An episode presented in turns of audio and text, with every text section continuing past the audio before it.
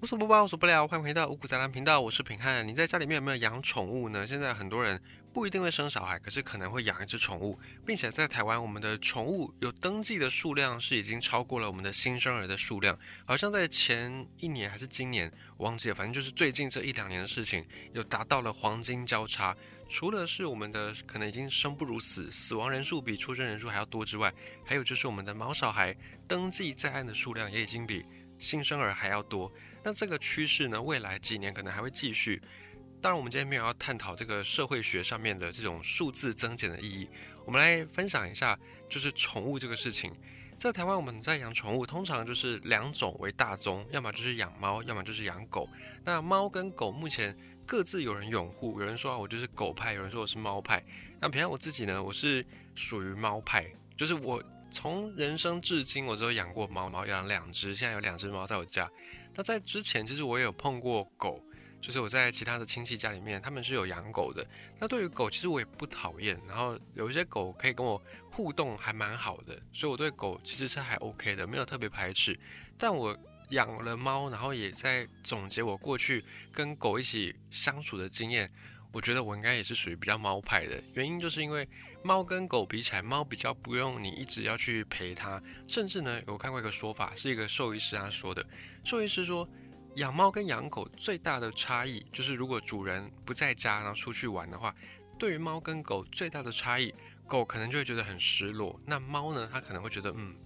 可以清静几天，还不错啊。所以两个动物之间会有这样的一个落差。那再来是很多人都会从各方面去分析说猫跟狗的差别。首先就是陪伴，那狗会给你的陪伴感其实是比较强的。也就是说，今天如果你心情不好，狗是比猫更能够察觉，并且更能够因此对你来做出一些互动。比方说，它可能会在你旁边蹭来蹭去啊，然后试图想要安慰你等等。那猫就比较不会。但是从另外一个角度来说，狗可以给你的情感支持更强，相对的，它就也更需要你的情感支持。那比较起来，养狗你就必须要花更多时间跟它互动，例如可能跟它玩游戏啦，你可能要带它去散步啦，或者要帮它把屎把尿等等。当然，在经过训练之下，有些狗是可以自己去上厕所的。但是比起来呢，猫它去上厕所几乎可以算是一种天性哦。你在家里面准备猫砂，然后并且在它还是小猫的时候，你可能就是导引它几次，那再来呢，它就有办法自己。处理自己的大小便问题就不用你多加操烦，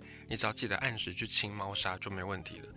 好，那我们再讲前面这么多的铺陈，我们就来分享一下现在大家养宠物的大众猫跟狗，其中一个面向是有人觉得猫看起来的感觉好像比狗更成熟，因为猫不太需要我们一直去陪伴它嘛，所以感觉上猫好像比较像是成年人，就不像小孩要一直你要陪它，那成年人好像就是可以自己保有自己的空间。那感觉起来，猫好像比较成熟，但是这个成熟其实是我们人类的观点，是我们自己私心，我们以人类之心度猫狗之腹，我们自己自以为猫看起来比较成熟，实际上呢，猫之所以会给你一种成熟的，好像可以让你保有自己的空间，然后不会去过度侵犯彼此的领域的这个感觉，是因为猫它的社会化能力不够，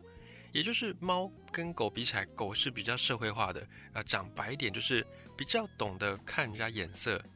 比较懂得跨把蛇。那猫就比较不懂，猫就是比较我行我素。讲白一点，再更白一点，就是猫是比较自私的一种物种。所以猫的成熟不是真的成熟，只是呢，它对其他的生物是属于那种爱理不理的状态。那之所以会猫这个性格跟狗这样的性格差异，又要源自于这两种动物进到我们的人类世界的途径是不一样的。我们先讲狗好了。狗这个动物呢，是目前人类在历史上面驯化的几种哺乳动物里面，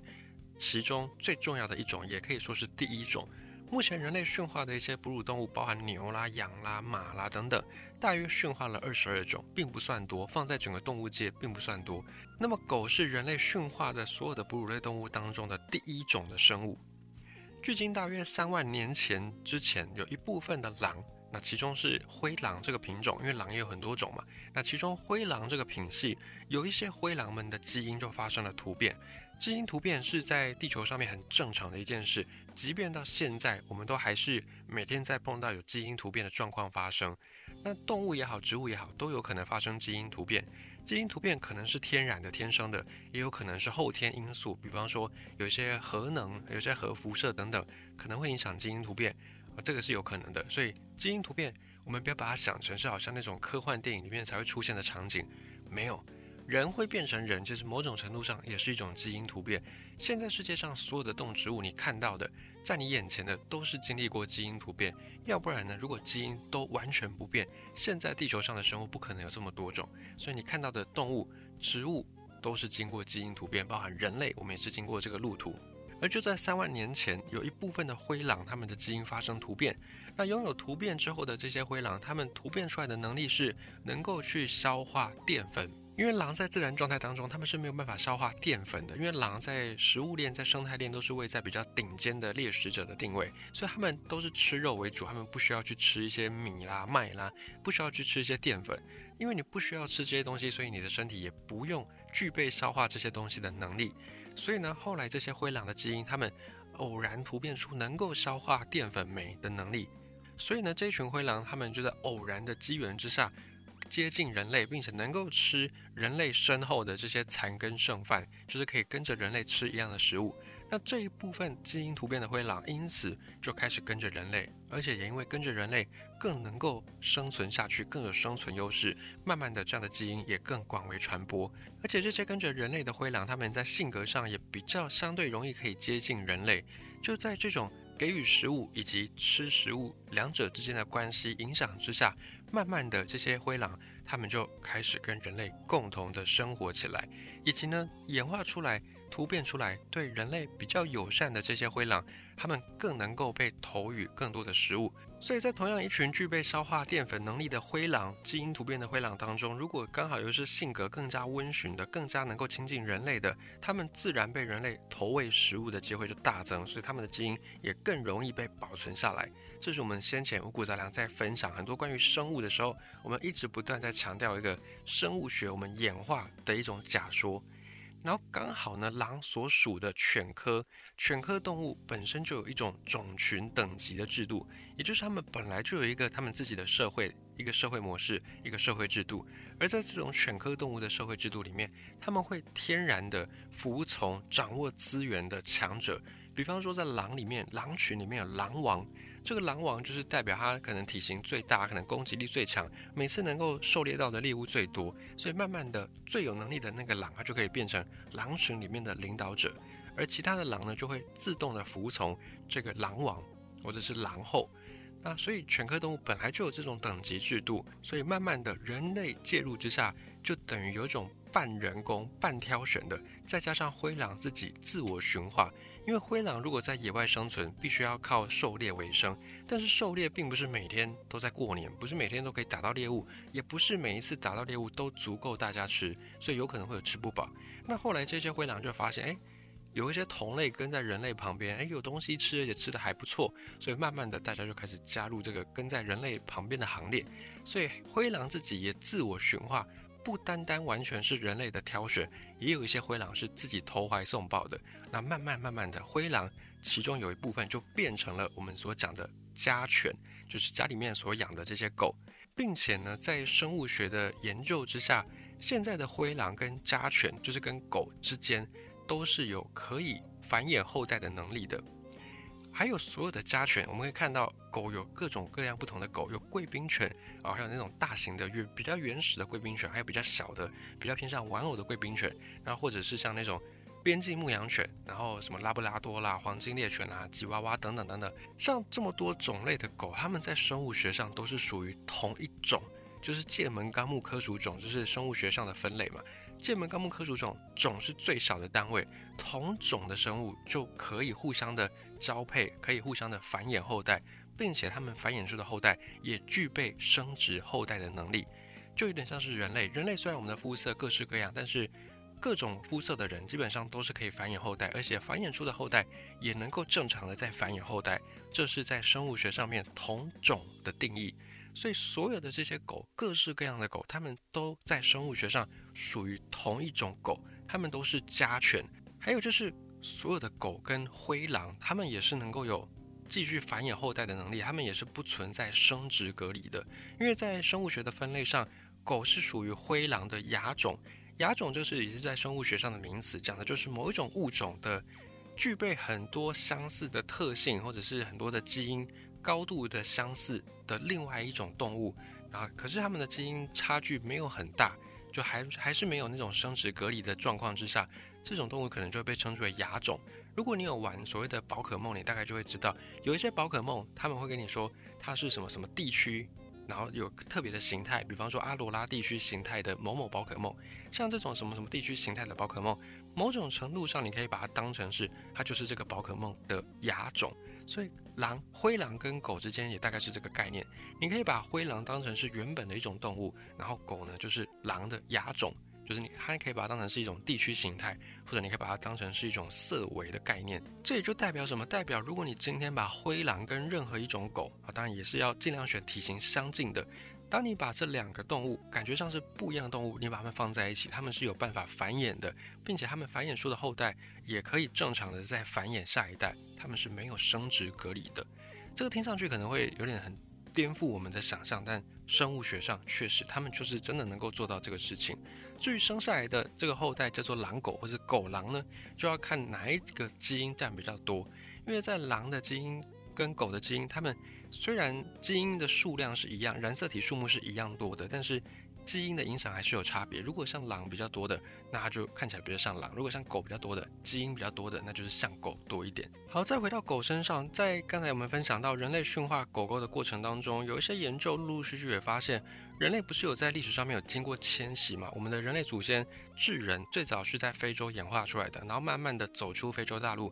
开始走遍各大洋各大洲，然后才演变成现在我们所看到的。人种不同的分布，并且在近年来，考古学家慢慢有一些证据能够支持说，在这个人类大迁徙的过程当中，狗狗跟人类在适应的环境上面是有高度的相似性、重叠性，所以就代表着很早很早之前，这个狗呢就已经跟着人类祖先一起在生活，并且人类在四处迁徙的时候，也都带着狗狗到处去流浪，浪迹天涯。所以狗的分布跟人类的分布的那个时序图其实是蛮接近的，蛮重叠的。而且呢，在这个过程当中，就是从一万多年前到现在，从几万年前到现在，人跟狗之间都还在演化。例如后来的人，因为农业开始发展，所以慢慢演化出一些更能够很好的去消化、去分解、去利用这些淀粉的能力，有这些基因出现。而狗呢，狗也产生了更多可以分解这些淀粉的酵素、淀粉酶。所以，慢慢的人类跟狗之间也有出现所谓的趋同演化，就是两个物种虽然是不一样的，但是因为碰到某一个相似的大环境，所以共同的演化出了一些类似的机制，这叫做趋同演化。而且跟后面的人类驯化的这些动物不同，人类后来在驯化的，包含牛啦、羊啦、猪啦等等，这些都是建立在人类开始有稳定的农业之后，才去驯化这些动物。那狗不一样，狗是在人类发展农业之前呢就已经被驯化完的动物，所以在驯化的这个动物过程当中，你会发现狗是有更多更多的功能性的品种，比方说所谓的牧羊犬，哦，或者是有所谓的救难犬，或者有所谓的拉雪橇的雪橇犬等等，这个就是在演化的时候，人类他们是在农业发展之前就有驯化狗的概念，那狗呢也不是为了农业而存在。但是呢，驯化狗之后，却反而可以帮助农业发展的更加的顺利。像狗，它就可以来牧牛、牧羊等等，它就有这样的一个功能。那么猫呢？猫是怎么来的呢？猫也不是凭空这样蹦出来的。猫的祖先目前比较可考的证据是，它大概在中东一带，就是在两河流域，在现在的伊朗、伊拉克这边这附近，以及呢可能是非洲一带。总之就是在一个比较干旱的，可能更偏向沙漠的环境，就是猫它们祖先的一个来源。所以现在很多会帮猫去做散热，或者怕猫很热，然后给它吹冷气啦，干嘛的，帮它降温。但其实猫它们的基因本来就是耐热的，它并没有我们所想象的那么样的怕热。虽然猫它身上可能没有汗腺，没有办法流汗，但是猫的耐热度可能会比狗还要来得更好。这是从基因上我们去推测的一个观点。而猫的来源就是大概距今一万年前，我们开始已经发展农业了，开始有农业革命了。我们也驯化了一些小麦等等的作物谷物，然后也开始因为这个农业发展，我们必须要定居在一个地方，也盖了房子。剩下的这些多出来的食物变成粮食，囤积在谷仓，囤积在仓库里面。而在两河流域，也就是肥沃月湾一带，也曾经孕育出一个文明古国，叫做古巴比伦。在古巴比伦这里生活的人民呢，他们就把多余的粮食放在谷仓里面，而这些谷物就吸引了很多的啮齿类动物。比方说什么什么老鼠之类的，就吸引很多这些老鼠，因为它们的天性就是吃这些谷物，所以有很多老鼠就跑到谷仓周围危害这些农民。那很多的啮齿类动物在生态当中，生态圈里面自然也有它们的掠食者会到来，掠食这些啮齿类动物的就是猫。那最早被吸引来的叫做非洲野猫，非洲野猫它们就凭借着自己的体格以及自己更敏捷的身手，取代了原本人类养在社会当中的黄鼠狼，它们就取代了黄鼠狼的位置跟工作，开始去帮人类除鼠。当然，他们并不是出自于帮人类的观点，他们只是出自于能够有东西吃。那只是这个举动呢，无意间跟人类的利益是一样的，是重叠的。在猫的眼中，猫会觉得说：“哎，我是凭自己的力量去抓食物来吃，跟狗不一样。狗是靠着人类的给予食物才能够存活，而猫不是，猫是靠自己的能力去猎捕食物。但是在人类眼中呢，人类也觉得说：嗯，好，猫如果出现在我们的社会当中，好像也不坏嘛。虽然我们并没有要特别养它，但是它出现，我们就可以不用再养黄鼠狼，而且它们可以帮我们把这些老鼠都给解决掉。”再加上猫的食性是属于肉食性的，纯肉食性的，它们不像狗狗可能会有杂食，可能会吃一些人类的这种食物，但猫不会，猫就是纯吃肉，所以它们也不会去影响人类的粮食，所以就默许了野猫的存在。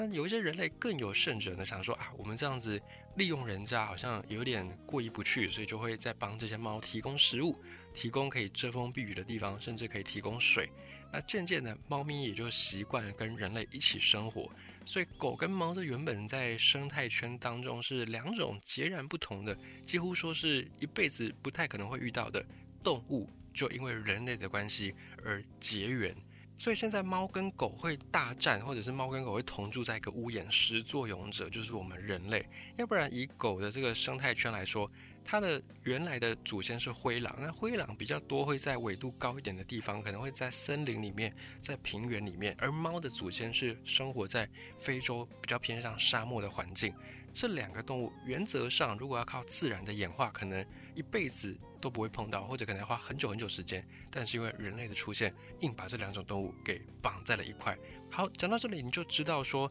在演化的过程当中，狗呢是靠人类给予资源，所以狗本身它就是仰望人类在生活，而且狗本身也有一个社群的这种阶级制度，所以慢慢的狗跟人类就越来越亲近，而且也有很多的科学研究发现说。狗狗在跟人类相处的过程当中，也不断的在演化。例如，它们演化出更灵动的眼睛，为的就是更好的跟人类有一些沟通，为的就是更好的让人类知道说有一些狗的情绪反应等等。这是已经有科学研究证实的。那人类跟狗之间的默契也就慢慢的越来越深刻。而猫呢？猫不是猫，本来就不是一种社会化很强的动物。你去看，在很多的猫科动物当中，大家几乎都是独来独往。例如花豹。例如像老虎，哦，比较特别的就是狮子。狮子虽然也是猫科动物，但它们比较偏向于群居的动物。那猫科里面通常大家都是独来独往，所以猫本来就不靠人类在生活，本来就不是靠人类在假强诶，所以它自然而然也就不需要演化出对人类比较亲近的这种性格。所以天生的动物本来的习性，再加上后天跟人类生活、人类社会环境上面的需要等等，就演化出了猫跟狗。对于我们来说是截然不同的两种个性的动物，这可以说是人类自己咎由自取，我们自己选择的，因为我们本来就没有要靠猫来帮助我们什么，只要它能够正常的捕猎老鼠，我们就觉得啊，它就是一只好猫，所以不太需要它像狗狗一样，能够跟我们一起分忧解劳，能够帮我们去牧羊、牧牛等等。另外，在科学界还有一些科学家，他们从别的角度来做研究，他们发现说有一个假设啦，有一个假设，它不能够证实是不是完全就是这样，但是有提出一个假设，就是越聪明的动物，也就是所谓的大脑越发达的动物，就越能够社会化，而且社会化能力也越强，也越爱群居。例如人类，人类的大脑其实非常非常复杂，以至于我们可以有各种各样的不同的社会活动。当然也有可能是因为我们慢慢的发展出社群，慢慢的有很多的社会活动，所以导致我们的大脑需要发达，需要演化出这些足以应付不同的社会活动的大脑，也有可能是这样子，就是先有鸡还是先有蛋的问题，那还可能也是一个同时在进行的正向循环。反正呢，人类大脑就是非常之复杂，以至于我们可以习惯在很密集的空间里面跟别人互动、群居相处。而在动物界当中，他们也有按照这个假设去做一些智力的测验。甚至科学家就有曾经做过实验，他们找来了斑鬣狗跟一些猫科动物。斑鬣狗虽然它有狗，但是它在生物学分类上是更接近猫科动物的，就是《狮子王》辛巴里面第一集的《狮子王》里面的那些三只，就是刀疤底下的反派，那他们就是属于斑鬣狗。斑鬣狗它们是一个群居动物，在智商测验上面是高过所有的猫科动物，就它们的智慧是比较高的。而单看猫科底下的比较偏爱群居的狮子。他们的智商表现也优于喜欢独居的花豹或者是老虎，因为没有群居的天性的话，你就不需要去跟其他的个体做互动，所以你的大脑相对来说就不需要那么发达，就只要具备能够跑步、能够捕猎、能够进食的能力，大概这样就够了，所以不需要再去额外发展出什么呃控制情绪啦，或者是跟别人互动啊什么什么等等的这些大脑的活跃机制。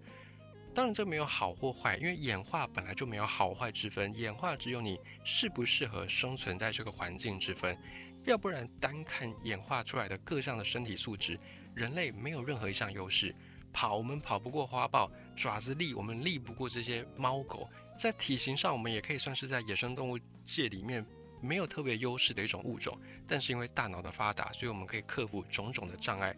因此，演化这件事情。并不能够用进化来说，因为进化语义上它有一种更好的概念，但是演化并没有所谓的更好或者更差，只有看你适不适合当下那个环境生存而已。总而言之呢，在漫长的驯化过程当中，人类在选狗狗的时候，在繁育狗狗的时候，我们首先重视的是它的工作性。所以你会听到有牧羊犬、有雪橇犬，但是你不会听到有什么牧羊猫或者是雪橇猫等等。那对猫的繁育呢？因为已经在人类开始发展农业了，所以我们不太需要再像狗一样这种地位的动物出现。所以在繁育猫的时候，人类重视的反而是观赏性大于工作性。因此，在猫的选择上，你会看到所谓的无毛猫。或者是斯芬克斯猫，或者是折耳猫、短脚猫等等，那这些在演化上都是基因比较劣化的表现，都是比较没有那么好的基因，甚至有一些残缺破损的基因导致的这种畸形。但是人类却因为观赏性的关系，所以把这一些外观上面跟一般的猫咪、跟它们的祖先不一样的猫咪的这种品种给保留下来。